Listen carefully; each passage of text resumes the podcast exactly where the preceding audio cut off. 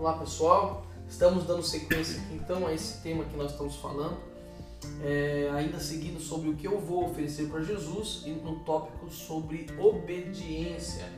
E nós estamos falando sobre o preço da obediência, o preço que se paga em obedecer a Deus. E no primeiro episódio desse podcast nós é, finalizamos falando sobre o versículo de 1 Coríntios capítulo 9, no versículo 27, que fala eu já vou ler até na versão NBVP, que para mim foi bem interessante, que diz assim: Eu castigo meu corpo como um atleta faz, tratando-o com dureza, como o meu escravo. De outro modo, eu temo que, depois de ter pregado a, a outros, eu mesmo seja reprovado.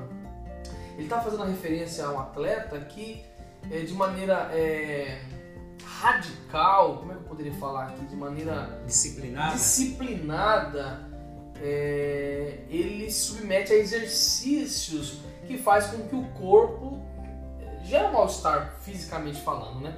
É, dói os músculos, muitas vezes o corpo ele quer descansar, ele quer repousar. Eu falo porque eu, eu como eu até citei no podcast passado, eu tô numa luta faz algum tempo aí com o meu corpo de fazer exercício. Tentei chamar o pastor Felipe, mas tá difícil. Deus não tocou no coração dele ainda. e eu comecei a fazer alguns exercícios no meu trabalho na madrugada. E eu faço uma volta lá, caminho, faço uma flexão, alguma coisa. E no outro dia o corpo tá totalmente dolorido. Então eu creio que isso, trazendo para o nosso no âmbito espiritual, é a mesma coisa. A nossa carne, ela, ela, ela se sente ela é incomodada quando a gente vai obedecer a Deus. Para te falar, vou dar o exemplo de verdade e mentira. Falar a verdade, quer mentir, quer mentir. A pessoa tem problema com isso, né? Falar a verdade é um grande sacrifício para quem tem hábito de mentir. A pessoa ser honesta, agir com honestidade quando ela tem uma, uma tendência a ser desonesta, é muito difícil. A, a pessoa que tem uma, uma propensão a, a, a furto, quando ela vê uma oportunidade e ela, não, eu vou obedecer a Deus, fazer o certo, eu não vou pegar, eu não vou, né, nada. Aquilo para ela é um grande sacrifício. Uma pessoa que tem um, um, um grande problema moral, né, malícia, ela resiste, não, não vou olhar, não, não vou cobiçar, não, eu não vou. Essa luta, esse conflito é muito parecido com o que Paulo está falando. Ele fala assim, não, eu estou fazendo um esforço, eu estou fazendo é, um exercício, eu estou fazendo algo que para minha carne é muito difícil, mas é o preço que eu estou fazendo, pagando para obedecer, para fazer o que é certo. Dentro desse exemplo, acho que num dos do GD que nós tivemos, nós falamos a respeito disso. Eu acho que o Marcelo citou esse exemplo e eu quero repetir ele aqui. Um ladrão que deixa de roubar, ele não deixa de ser ladrão. Né? E cabe nesse exemplo que o pastor Tiago está falando, né? Porque é uma luta diária. Obedecer é uma luta diária. Então existem coisas que cada um de nós temos as nossas lutas, né? Os Você nossos. Tá um viciado, independente é, de Exato. É. É, temos cada um temos nossos pecados, nossas dificuldades, nossos atritos é, emocionais, sentimentais, seja qual for, que são conflitantes muitas vezes com a vontade central de Jesus, a vontade do Evangelho. E é, é conflitante, é um conflito de interesse. No direito eles falam conflito de interesse. É, nós, nós queremos uma coisa e Cristo nos aponta para outra coisa. E nós temos que ter essa maturidade. Eu, eu já presenciei isso, que nesse exemplo que eu citei, por exemplo, o ladrão que, que roubou e deixou. Roubou, não roubou hoje, ele deixou de ser ladrão? Não, ele não deixou de ser ladrão. Ele continua sendo ladrão. Ele continua roubando, né? Mas todo dia ele tenta fazer diferente. Então todo dia ele tem que matar a sua vontade.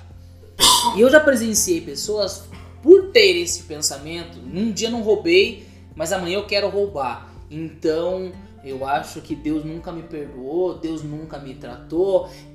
Responsabiliza Deus por uma transformação, falando, não, Deus, porque se o Senhor quiser, o Senhor tira isso de mim. Se o Senhor não tirar, é porque o Senhor não quis tirar, então eu, vou eu sou assim mesmo e vou morrer assim mesmo. Ela não está disposta a abdicar de algumas coisas e troca a responsabilidade, jogando toda a responsabilidade é, em Deus, né? Não há esse preço do atleta, esse exercício penoso que é todos os dias, o pastor Tiago chamar para caminhar, vamos lá, vamos caminhar. É, é penoso. É, quando nós fizemos uma sequência de dois dias. Uma feio Olha, falar. Sequência recorde. Uma sequência de dois dias Uau, caminhando. Incrível. E no primeiro dia o GPS roubou pra gente, falou que nós fizemos 5 km, mas na verdade era só dois. E postaram no status aí. 8 mil passos. E, e nós caminhávamos, né, mais parando pra, pra pregar um pro outro do que caminhando. Né? Mas é penoso, tinha que sair de casa, nós fomos Você tem que lá. abrir mão de alguma coisa. Você tem que abrir É mão. Nesse necessário. caso, tempo. E é legal trazer isso, que esse preço não é que significa que é, que é danoso. É quando falo de preço, muitas pessoas pensam que eu estou é, perdendo no sentido de ser é, onerável, né? Subtrair é um mal. preço muito alto. E não se trata disso, se Assim, trata a tal ponto de não conseguir pagar nesse sentido. se trata de a nossa carne militando com o espírito, com o centro da vontade de Deus. Então, neste caso do exemplo físico, eu tinha que sair da minha casa, fomos lá, o pastor Tiago também, e aí nós fomos fazer caminhada, voltamos, passamos na padaria comprar um pão para tomar café depois, mas, Recuperaram. mas fizemos esse exercício, mas existe um preço a ser pago. Eu diria o seguinte, o corpo, ele é um ótimo servo, mas é um péssimo patrão. Isso. Então o corpo, realmente é o que Paulo disse, a gente tem que subjugar o corpo. Tem que tratar ele como um escravo, que é o, o- a linguagem. Gostei dessa linguagem também, viu, Eu pastor? gostei. Gostei. É a linguagem que ele usa, ou seja, é disciplinar. A palavra, a palavra-chave que eu diria é disciplina, que é uma palavra que tem a ver com o que nós estamos falando, com o que Jesus nos ensinou, que nós somos discípulos. O que que é um discípulo? Alguém disciplinado.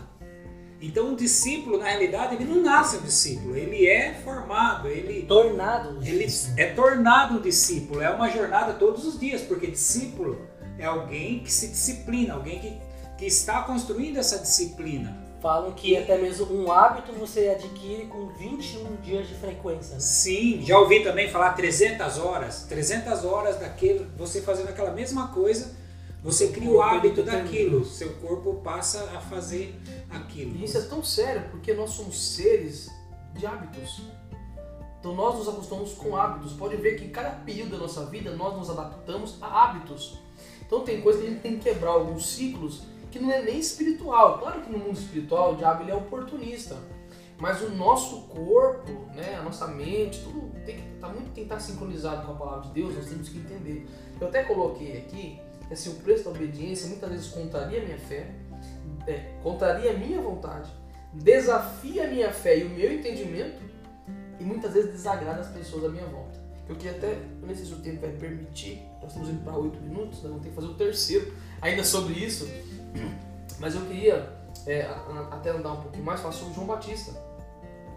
Eu acho um exemplo maravilhoso que algumas pessoas, nós vamos dizer que, Jesus, que João Batista, para fazer aquilo, para continuar fazendo aquilo que Deus queria dele, ele teve que perder a cabeça. Né? Ali não era, só, não era só um conflito interno, porque Paulo fala sobre isso. Paulo ele vai falar o seguinte, fala assim, por dentro temores e por fora combates. Então a luta é interna e externa, né? Jesus ele também ele, mor ele, ele obedeceu até morte de cruz. João Batista obedeceu até perder a cabeça. Mas a- o maior desafio que eu vejo foi João Batista foi quando chegam para ele e falam o seguinte: Olha, aquele daqui você deu testemunho, né? Está batizando além do, do Jordão, não lembro onde. é. E eles queriam causar ali um, um- Uma discórdia. um ciúme, uma provocação com João Batista. E João Batista, eu creio que ali foi um grande desafio para ele, pastor. Porque ele falou assim, ele poderia, talvez houve esse conflito internamente, mas ele venceu naquele momento. Ele falou assim, eu não sou noivo. Né? Eu sou amigo do noivo, me alegro com ele. Né? Eu, eu, eu vim aqui para preparar o caminho para ele. Convém que ele cresça e eu diminua, que a minha vontade diminua. O meu querer, aquilo que. Não, a vontade dele. E a gente vai ver João Batista ele sendo obediente até o ponto de cortarem a cabeça dele. E aí é legal pensar, lado humano, né? O pastor Tela tá falando, eu tô pensando aqui. Até aquele momento, João Batista era o profeta, a voz que clama no deserto. Os discípulos eram deles. Quer queira, quer não, eu falo hoje por discipulado, você pega um carinho, uma amizade. Uma. É, você tem uma afeição por aquilo. E você acha que em nenhum momento, humanamente falando, havia assim, em, em João Batista, a- aquela ideia de que, poxa, tem pessoas do minha volta, sou odiado por algum, eu tô construindo, estou caminhando, muitas vezes eu tenho essa percepção, né? Mas será que obedecer aí contra isso? Porque eu tô construindo algo, né? Eu tô fazendo algo que aparentemente não era ruim, não tava fazendo nada de errado. Sim, sim. Pelo contrário, estava pregando a palavra de Deus. Só que era necessário que ele diminuísse, né? Tá lá em João, para que Jesus crescesse.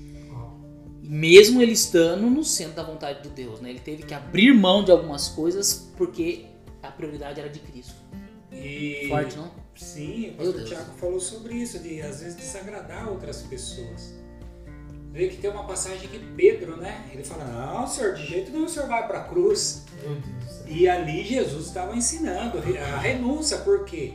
Porque estava escrito dele a respeito disso. Salmo 16 fala sobre isso, Salmo 22, Isaías 50 é, e, e 3 fala sobre isso. Então, Jesus sabia que estava falando dele sobre isso. Então, não tinha como ele não fazer isso.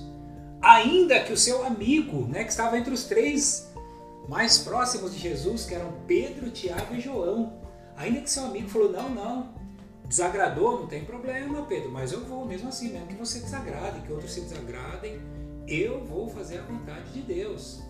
Então a gente tem que estar ciente que às vezes são as pessoas que a gente mais ama, que estão mais próximas de nós, que não vão entender isso.